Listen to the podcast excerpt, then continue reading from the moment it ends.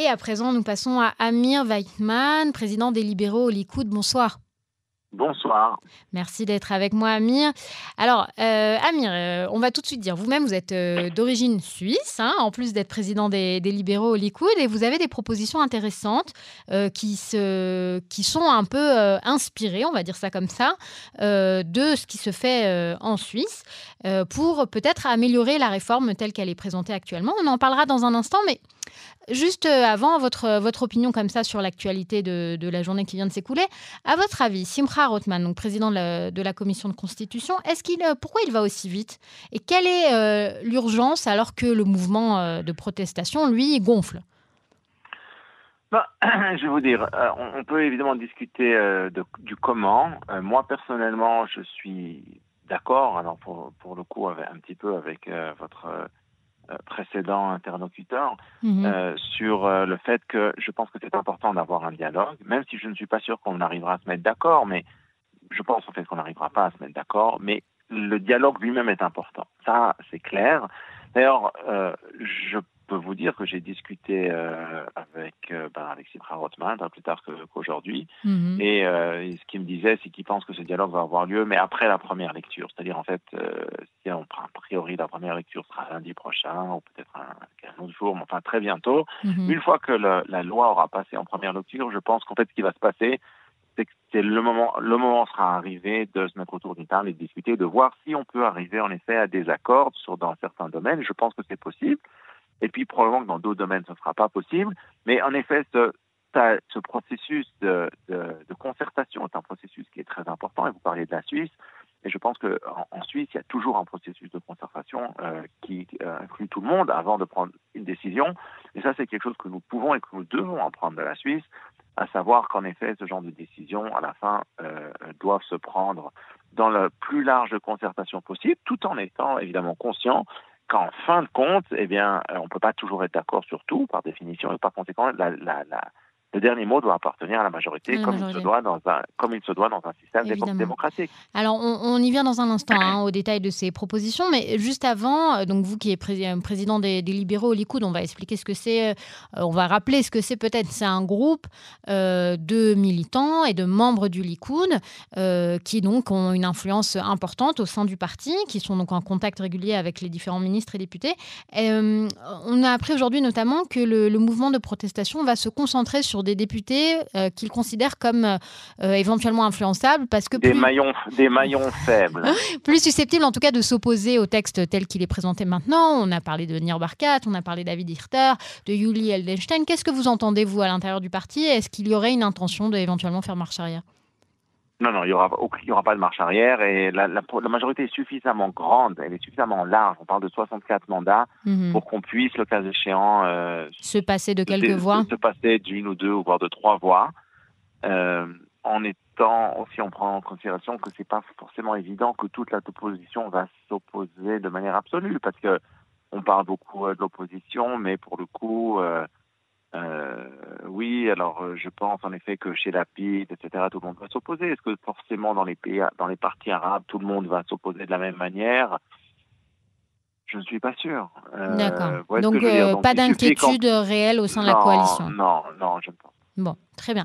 Alors, donc passons donc à vos propositions. Donc, euh, vous avez euh, vous avez écrit euh, un, texte. passons en revue les différents mécanismes qui sont à l'œuvre donc en Suisse et en proposant d'en tirer des conclusions ou des leçons pour la démocratie israélienne. ce que j'ai trouvé très intéressant, notamment, c'est l'accent qui est mis sur le référendum. Est-ce que vous pouvez nous, en dire un deux mots? Bon, alors évidemment, on peut. Euh, commencer par dire qu'Israël est un pays qui est très très différent de la Suisse, qui a une culture politique qui est complètement différente de la culture politique suisse, et donc on ne peut pas du tout euh, importer euh, de Suisse. Faire un copier-coller. Oui, bien sûr. Bon, ça c'est le disclaimer. Mais maintenant, dites-moi. mais maintenant, ce que, ce que j'ai pensé, c'est que où, là, on pouvait faire apprendre certaines choses du système suisse. Alors, par exemple, concernant ce qu'on appelle en hébreu, ilat c'est-à-dire la clause de, je ne sais pas, raisonnabilité. Le caractère raisonnable, on a tendance à traduire ça comme ça. Voilà. Euh, alors là, pour le coup, euh, ça n'existe pas en droit suisse du tout. Euh, donc, d'ailleurs en Suisse ou, à ailleurs, hein, Donc ils ont, en fait, c'est une clause qui a été prise du droit anglo-saxon, mais qui a été complètement défigurée pour en fait faire de, de, de, ce concept qui est un concept classique en, droit. Donc là, ça sent quelque chose de, complètement différent et de parfaitement arbitraire. Parce qu'il faut comprendre que cette clause, en fait, c'est la porte ouverte à l'arbitraire dans le droit israélien, ce qui fait qu'aujourd'hui, un juge israélien peut en fait faire à peu près n'importe quoi en dépit du. oui, il peut considérer qu'une qu'une décision gouvernementale n'est pas raisonnable. Voilà, il peut alors qu'il n'a aucune base légale pour le faire, mais parce que voilà, il, s'est fâché avec sa femme la veille et puis il avait énervé le matin au, euh, au tribunal. Ben, en fin de compte, non, ça me plaît pas. Pourquoi? Comme ça Ça besoin de c'est pas raisonnable. Point. Donc ça, c'est la situation actuelle. On est en fait, il faut dire les choses franchement, Israël n'est plus un pays de droit. Aujourd'hui, on est un pays où on vit totalement dans l'arbitraire. C'est extrêmement grave parce que euh, les juges aujourd'hui peuvent en fait faire de nouveau ce qu'ils veulent. Ce n'est pas le, euh, ce qu'on appelle en hébreu Shilton ce n'est pas le, le rule of law, la, euh, le pouvoir de la loi, on va le pouvoir dire de la ça loi, facilement. voilà. Mm-hmm. Eh bien, non, non, c'est pas ça du tout ce qui a été en Israël depuis maintenant longtemps. Mais alors ensuite, juste, justement, comment alors ils font, ensuite, comment ça n'existe ben, ça n'existe pas. D'accord. Ça n'existe pas du Qu'est-ce qui existe voilà. Est-ce qu'il y a quelque chose qui ressemble D'accord. Ça n'existe pas.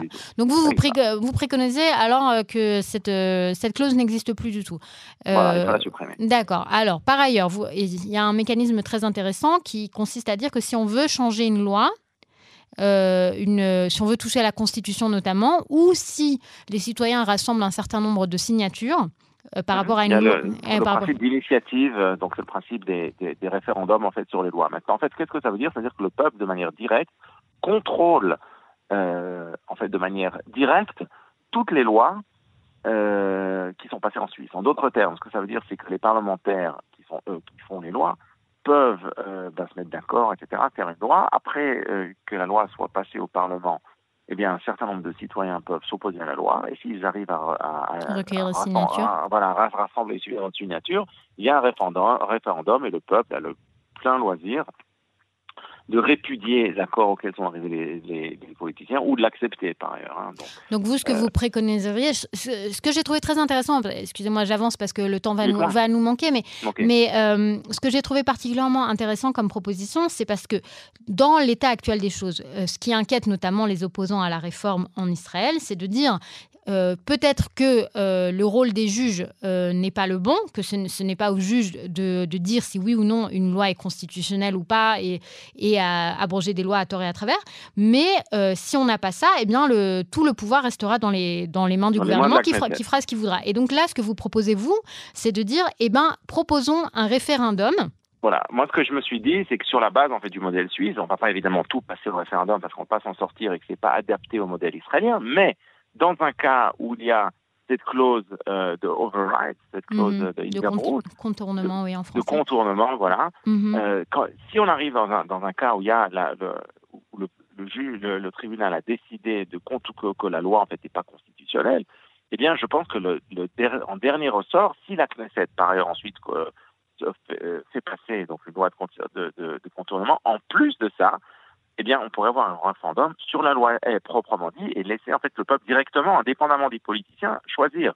Donc en fait, on aurait mmh. donc on aurait un triple filtre. On, le triple, on aurait le filtre euh, de, du tribunal, le filtre euh, de la Knesset et le filtre du peuple. Je pense que, euh, mais avec le, le, le dernier record, ben, en dernier ressort, ce serait quand même le peuple qui déciderait, ce qui paraît quand même être euh, légitime et démocratique. Mmh mmh et vous, vous proposez notamment, par exemple, pour euh, mieux euh, garantir le statut des lois fondamentales en Israël, par exemple, de les faire repasser avec un référendum.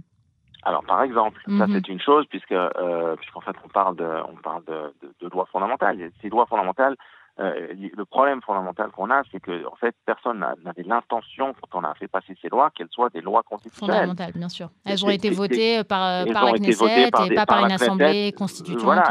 Alors, et puis non seulement ça, elles ont été volées, votées euh, par exemple, la, la, fameuse loi des, sur les droits de l'homme, enfin, le droit de l'homme et, et, sa liberté a été votée par une majorité de 31 ou de 32 membres de la Knesset contre 21.